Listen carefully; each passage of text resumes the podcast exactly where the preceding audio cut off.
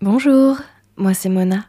Je suis ravie de vous accueillir pour ce nouvel épisode de l'odeur des livres, un podcast de bavardage littéraire à destination de ceux trouvant leur réconfort dans les rayons des libraires. Ici donc, c'est un peu comme un club lecture.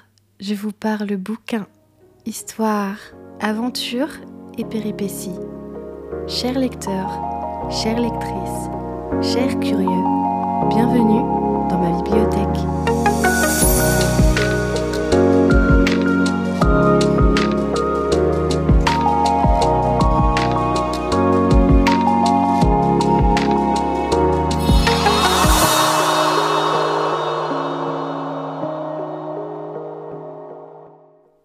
On se retrouve aujourd'hui pour un épisode spécial, la première interview d'auteur du podcast. J'ai échangé avec une autrice française, Rose Cabera, qui est donc écrivaine, mais également conteuse et narratrice. Rose a vécu quelque temps à Édimbourg et c'est au cœur de cette ville qu'elle a trouvé l'inspiration d'écrire son roman. Elle a auto-publié Source sorcière en juillet dernier, une aventure fantastique pour adolescents. Le roman aborde les thèmes de la magie, de l'amitié, de la nature, mais également du respect de l'autre et de l'ouverture d'esprit. On y suit une jeune femme de 18 ans, Adélaïde, qui fuit son village natal pour l'Écosse, un pays de contes et de légendes où elle espère se sentir pleinement vivante. Ce livre est une jolie parenthèse enchantée, l'ambiance est joyeuse et les personnages hauts en couleur, c'est une lecture douce et féerique qui m'a fait retomber en enfance. Maintenant, je vous laisse rencontrer la femme à l'origine de cet ouvrage.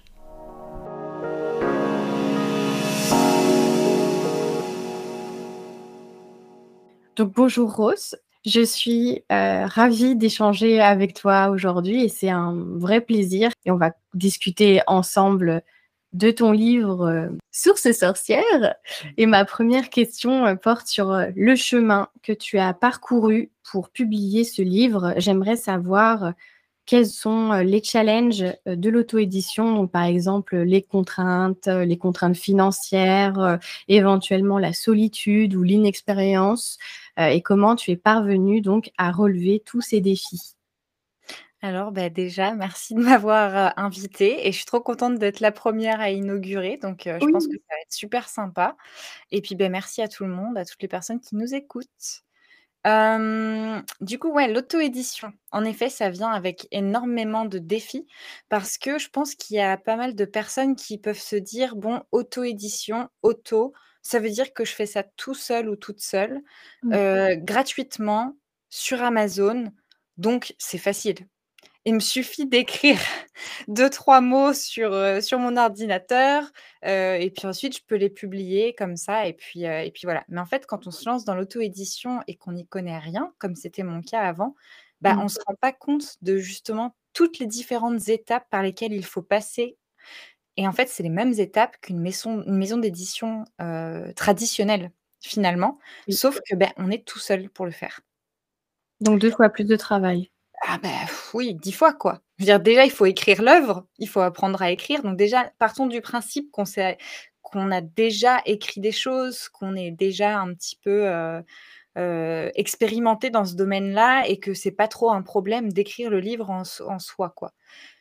Déjà, c'est un énorme travail, même avec de l'expérience et moi, c'était pas mon cas, j'en avais pas, donc j'ai dû déjà commencer par apprendre à écrire un livre et le but étant de faire quelque chose d'assez professionnel pour que justement ça ne nuise pas à l'image de l'auto-édition et puis que ça donne envie aux autres de se lancer aussi dans cette aventure et et qu'on montre aux maisons d'édition traditionnelles que voilà, on est aussi capable de faire des choses, heu, bah, tout Bien, à voilà, tout à voilà.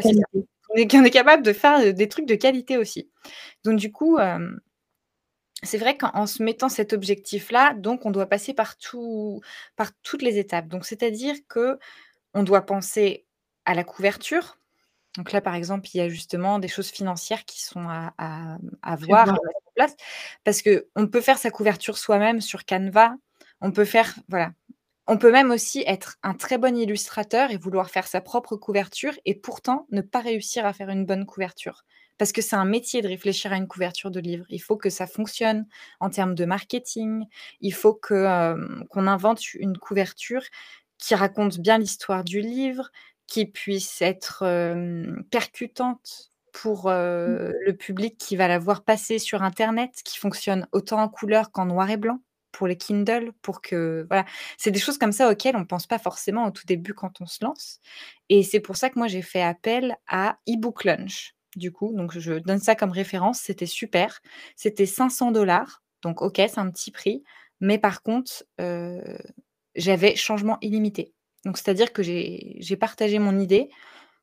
Pendant un ou 2 mois, on a fait que de se renvoyer la balle et heu, il m'a fait le dessin à la main et cetera. Donc vous pourrez aller voir la couverture, heu, sur, heu, mon Insta.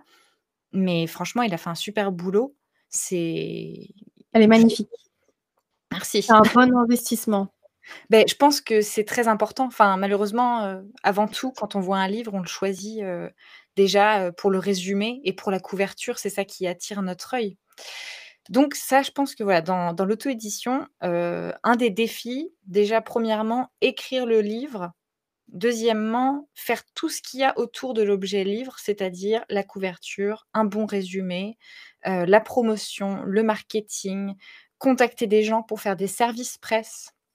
Heu, faire des podcasts, faire des lives comme on est en train de faire aussi là pour, heu, justement parler de son projet, se faire connaître et cetera et donc ça, ça demande, bah, beaucoup de temps et d'organisation. Donc c'est ça a été ça les défis que j'ai dû relever, c'était apprendre à m'organiser, faire des fiches Excel sur, mon ordinateur pour marquer, voilà, ça c'est ma fiche podcast, ça c'est ma fiche live, ça c'est ma fiche voilà. Répertorier tous les noms des personnes avec qui on parle, les dates auxquelles on doit se rencontrer et tout ça, c'est ça c'est sans parler du livre, quoi. C'est ça Tu qu'il fais le travail de 10 personnes à la fois, à côté de ça. ton travail d'écrivain. C'est ça et du coup, ça peut être vraiment dur parfois parce qu'on peut se sentir vraiment, heu, j'allais dire overwhelmed, on peut se sentir, hem, dépassé un peu. Merci. Voilà, c'est ça et heu et je me suis sentie dépassée, hein, ça c'est sûr et certain, à plein de moments, hein. Il y a eu des moments très, très durs, faut enfin, c'est pas facile, c'est une aventure très enrichissante et qui est formidable, mais je pense que si on veut vivre de ce métier ou qu'on a envie d'avoir un résultat qui soit un tant soit peu professionnel il faut pas se mentir, ça demande du travail et justement de pas être tout seul, je pense. Je pense que c'est pas possible d'être tout seul. Est-ce que c'est le fait d'avoir été entouré ou justement tes qualités d'organisation qui ont fait que tu as su, bah, relever tous ces défis? Heu, beh, je dirais donc l'or l'organisation, c'était vraiment pas mon fort, donc j'ai dû l'apprendre et ça, c'est devenu mais essentiel. Et maintenant, heu, j'ai appris un peu, on va dire, la discipline et l'organisation. Et je suis encore désorganisée parfois, mais je vois bien la valeur de l'organisation et de la discipline, alors que j'étais une personne très spontanée, un peu pouf pouf qui qui part dans tous les sens et Mmh. c'est encore le cas sur plein de choses, mais j'adore le fait que l'auto-édition m'ait appris ça justement, la valeur de tout ça, qu'en fait c'était pas enfermant, mais libérateur justement, de se mettre des règles et de se créer des, mmh, des habitudes en fait et mais c'est surtout, c'est clair, le soutien des gens. Déjà donc j'ai eu la chance, faut le dire, d'avoir un amoureux, qui est éditeur qui, heu, donc qui est éditeur en anglais, mais qui est français, qui parle les 2 langues parfaitement, qui est fan d'editing. Donc c'est-à-dire que quand on fait de l'édition, heu, c'était donc dans le mode plus anglophone, donc il s'est occupé aussi du développement des personnages, de, heu, de l'intrigue de l'histoire. Donc c'est vraiment tout regarder et tout retravailler et donc ça, si on n'a pas un éditeur, il faut le faire soi-même. Donc moi, je l'ai aussi fait moi-même, j'ai participé à l'étape et on l'a fait ensemble et heu, j et en fait, voilà, ça, ça fait partie des défis en tant qu'auto-édité. Peut-être trouver quelqu'un en qui on a confiance, qui pourra relire et qui pourra vraiment nous donner, des avis et si possible, bah, payer un professionnel. Je pense que c'est indispensable. J'ai quand même payé plusieurs professionnels, dont par exemple, une correctrice. Il y a eu aussi une personne qui s'occupait de la mise en page du livre et donc voilà tous les défis et donc je dirais, faut s'entourer. Un livre, ça se fait pas gratuitement. C'est un peu la promesse d'Amazon et de d'autres plateformes d'auto-édition et c'est génial parce que ça permet à plein de gens de pouvoir publier des choses et j'encourage vraiment, heu, si on a juste envie de publier son histoire, de la partager avec ses amis, de l'avoir entre les mains, bah, c'est formidable parce qu'en effet, on peut faire un livre gratuitement et donc moi, là, j'ai investi 3 500 €, ce qui est rien C'est ça qu'il faut se dire. C'est vraiment 3 500 €, c'est pas grand-chose. C'est parce que j'avais la chance aussi de connaître des gens, de bons procédés où on s'est dit: «Ah tiens, tu veux me faire une heu, une carte fantaisie à l'intérieur? OK, ben moi, je ferai ça pour toi un jour parce que j'ai cette qualité-là que je peux partager avec toi».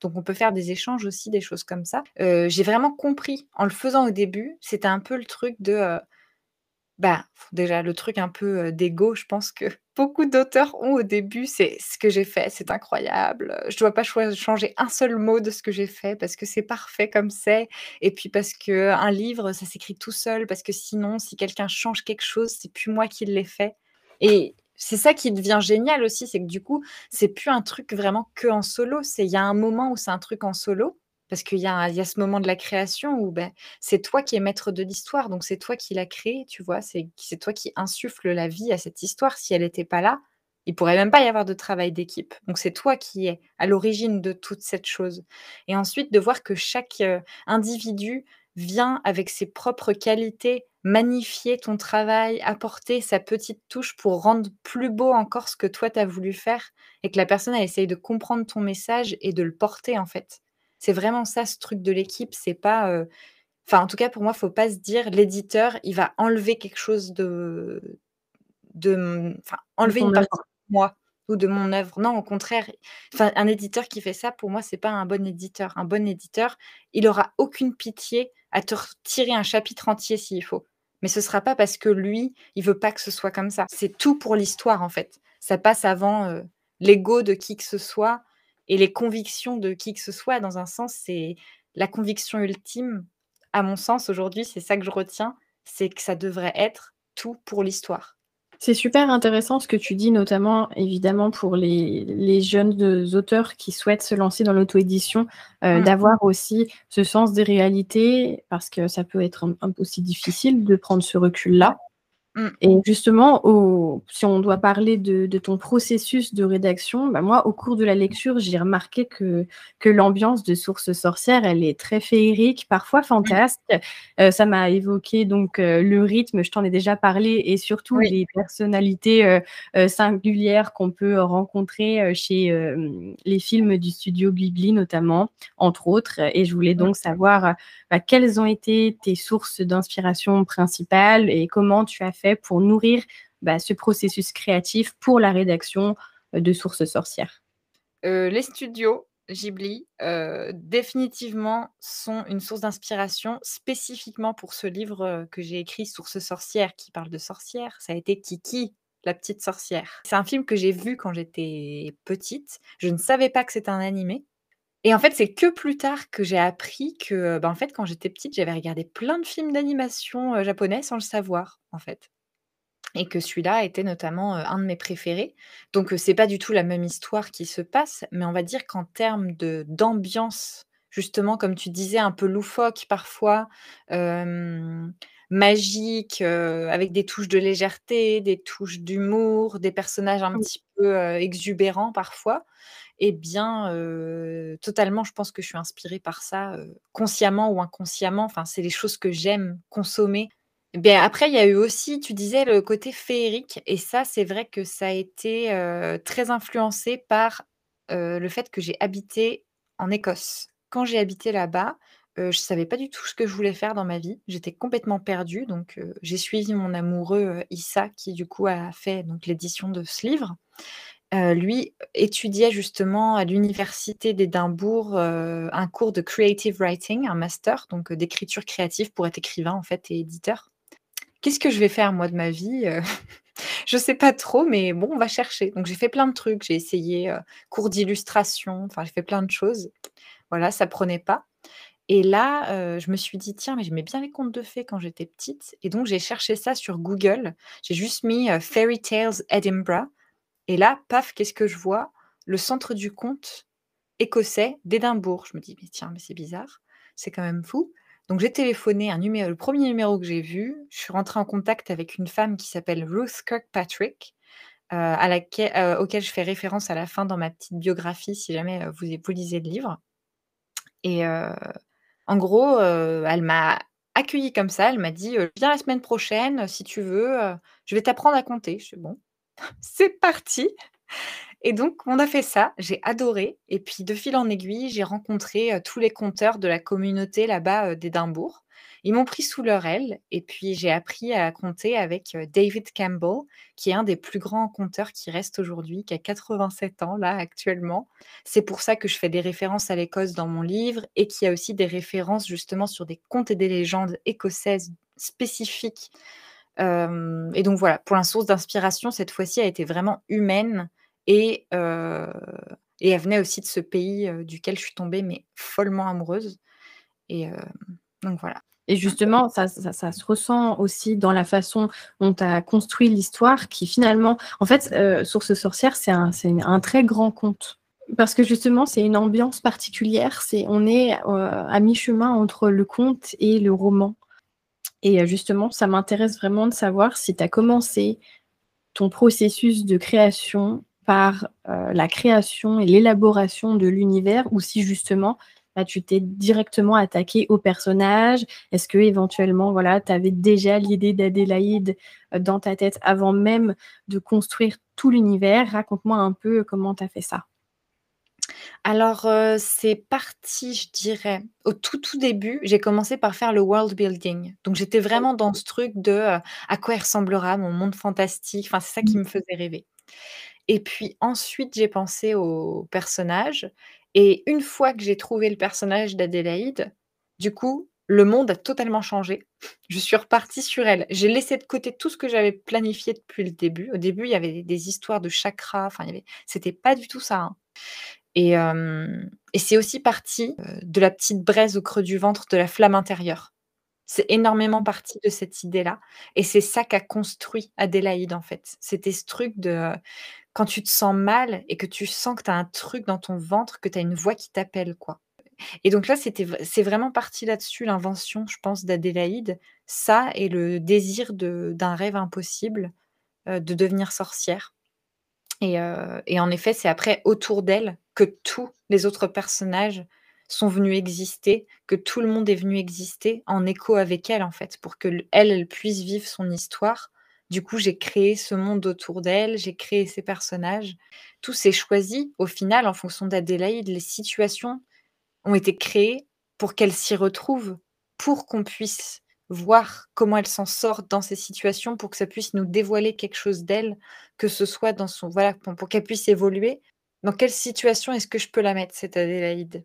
Et est-ce que tu savais déjà, éventuellement, la fin de l'histoire? Ou eh bien, au contraire, est-ce que tu as construit la fin avec Adélaïde et avec son cheminement? Ah, totalement avec Adélaïde et son cheminement. Je savais pas du tout comment ça allait finir, mais pas du tout. J'ai écrit totalement, heu, le 1 brouillon en me laissant aller comme ça et la fin, elle a énormément changé, plein de fois, jusqu'au dernier moment presque. Elle a énormément changé. C'était, heu, j'ai carrément rajouté un chapitre et tout parce que j'ai totalement changé la fin. À un moment, j'ai dit: «Non, ça va pas, ça va pas du tout». Je sais plus ce que je sais même plus ce que c'était d'ailleurs, mais j'ai, mmh, ouais, j'ai vraiment c'est vrai que c'est pas facile de trouver une fin.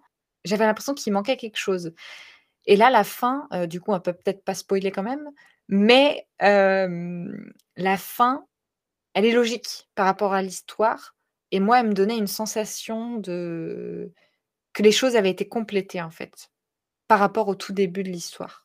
Un point qui, pour moi, dans ce livre, a été un tout petit peu sous-développé parce que c'était pas le point principal de l'histoire par rapport à Adélaïde, mais par rapport à un autre personnage qui est Véronique, Oui. en lien avec les Selkie, qui sont des femmes à peau de phoque. Pour ceux qui nous écoutent, c'est une légende écossaise que j'ai mis à l'intérieur, qui sont les gardiennes de l'eau sacrée et les gardiennes, heu, donc de cette eau sacrée qui constitue le monde d'Oroy, qui est l'autre monde dans lequel Adélaïde se rend. Et bien ça, ça pourrait être développé et c'est un personnage que j'aime tout particulièrement, Véronique, qui est hyper fun, heu, à écrire et je pense à lire aussi. En tout cas, il y a moyen de faire quelque chose et je vais pas le faire tout de suite parce que j'ai envie de faire un peu autre chose et que je suis sur d'autres projets.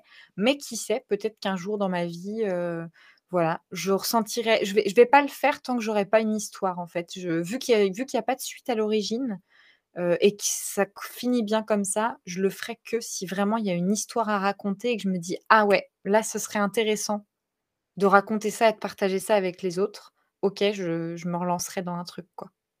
mais tant que j'ai pas ça et que je travaille là sur d'autres choses, tout aussi cool, ben, je laisse un petit peu Source Sorcière vivre sa petite vie et puis, on Et en verra soi, Source Sorcière peut se lire, heu, d'une traite, heu, d'un bout à l'autre sans sans suite. Ah C'est bah, aussi oui, vu qu'il y a pas de suite de prévu, oui, oui, oui. Mais, vu que le monde, voilà est riche. est ouais, il est il est assez riche et il y a un personnage vraiment sympa, à qui on pourrait écrire une autre histoire dans le même monde. On verra. On arrive maintenant à ma toute dernière question, Rose. C'est un peu justement, bah, la marque de fabrique, heu, du podcast L'odeur des livres. Moi, j'aime beaucoup faire un portrait chinois de mes lectures. Heu, j'aimerais éventuellement, si tu veux bien, que tu fasses la même chose. Si Source Sorcière était une couleur, une odeur, une musique et plus, heu, si tu es inspirée. Donc si Source Sorcière était une couleur, je dirais le bleu. Ah bah, le bleu, déjà, la couverture est bleue parce que, la source sorcière, il y a de l'eau. C'est l'eau est un des éléments principaux, enfin vraiment qui est tout le temps un petit peu omniprésent, que ce soit dans la pluie, que ce soit dans le temps qu'il fait, que ce soit dans la source sorcière en elle-même, dans la mer, dans les paysages. Donc, pour moi, c'est vraiment ce bleu-là, le bleu du ciel, le côté bleu pour le le symbolisme de l'apaisement d'Adélaïde et de certains des personnages au cours de l'histoire. Enfin, voilà, pourquoi le bleu? Après en odeur, heu, enfin si c'était une odeur, heu, source sorcière, je dirais la mer, parce que du coup, beh, on se retrouve beaucoup au bord de la mer, heu, quand Adélaïde part et qu'elle voyage, elle part en Écosse, elle part en ferry, donc enfin elle part en train, mais elle prend un ferry plus tard, à 2 moments dans l'histoire. Voilà, donc il se passe plein de choses, elle passe dans de l'eau, enfin voilà, donc la mer vraiment en odeur. Si c'était une musique, je dirais A Town with an Ocean View de dans le film de Kiki la petite sorcière. Mais toute la BO, heu, pourrait bien marcher aussi. Une ambiance un peu, heu, beh, justement une ambiance légère, rêveuse, heu, feel good, un peu magique. Si c'était un animal, ce serait un phoque et puis parce que pour moi les selkies ça représentait ça aussi. Ça représentait ce truc d'enlever sa peau de phoque, remettre sa peau de phoque. C'est cette métamorphose un petit peu et donc tout au long de l'histoire, il y a aussi ces personnages qui changent, qui évoluent et donc c'est la métamorphose quelque part d'Adélaïde en tant qu'humaine à, heu, sorcière humaine, heu, voilà. Si c'était une forme, ce serait le cercle parce que voilà, les Sorel à l'intérieur du livre, c'est un peuple qui vit tout le temps en cercle et puis tu as le cercle aussi de Brodgar. Enfin, le cercle est un ce truc dans un monde désuni, dans un monde, dans lequel on est, nous, dans cette société où parfois les gens, voilà, sont sont complètement désunis et même eux, avec eux-mêmes, se sentent, pas en connexion avec leur humanité et ben, c'était ce truc-là de retrouver l'union avec soi-même, avec les autres, avec le monde et de retrouver cette harmonie-là. Donc cette forme pour moi, elle était vraiment essentielle. Ensuite, si c'était une plante, je dirais le chardon parce que c'est la fleur, c'est l'emblème de l'Écosse et c'est une fleur qui représente aussi beaucoup de choses importantes pour moi, du coup. Si c'était de la nourriture, je dirais un bonbon parce qu'il y a je sais pas combien de personnes qui m'ont dit que Source Sorcière était un bonbon quand ils avaient terminé de le lire et puis en dernier, si jamais c'était un élément, je triche, j'en dis 2.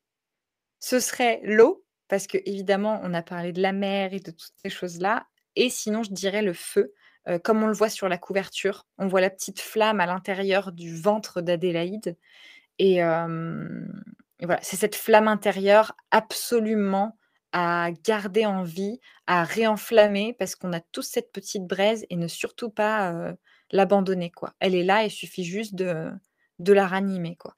Déjà, je vais te remercier, Rose. Merci à toi aussi. Merci Rose, c'était, heu, vraiment génial, très enrichissant de converser avec toi. Merci une nouvelle fois pour le temps que tu m'as accordé ce soir et j'espère que les auditeurs de L'odeur des livres vont te suivre de près dans ta carrière, heu, d'écrivaine. Oh, merci, c'est trop gentil et merci à toi aussi. C'était super, j'ai passé un hyper bon moment. Et j'espère que tu reviendras. Oui, avec grand plaisir.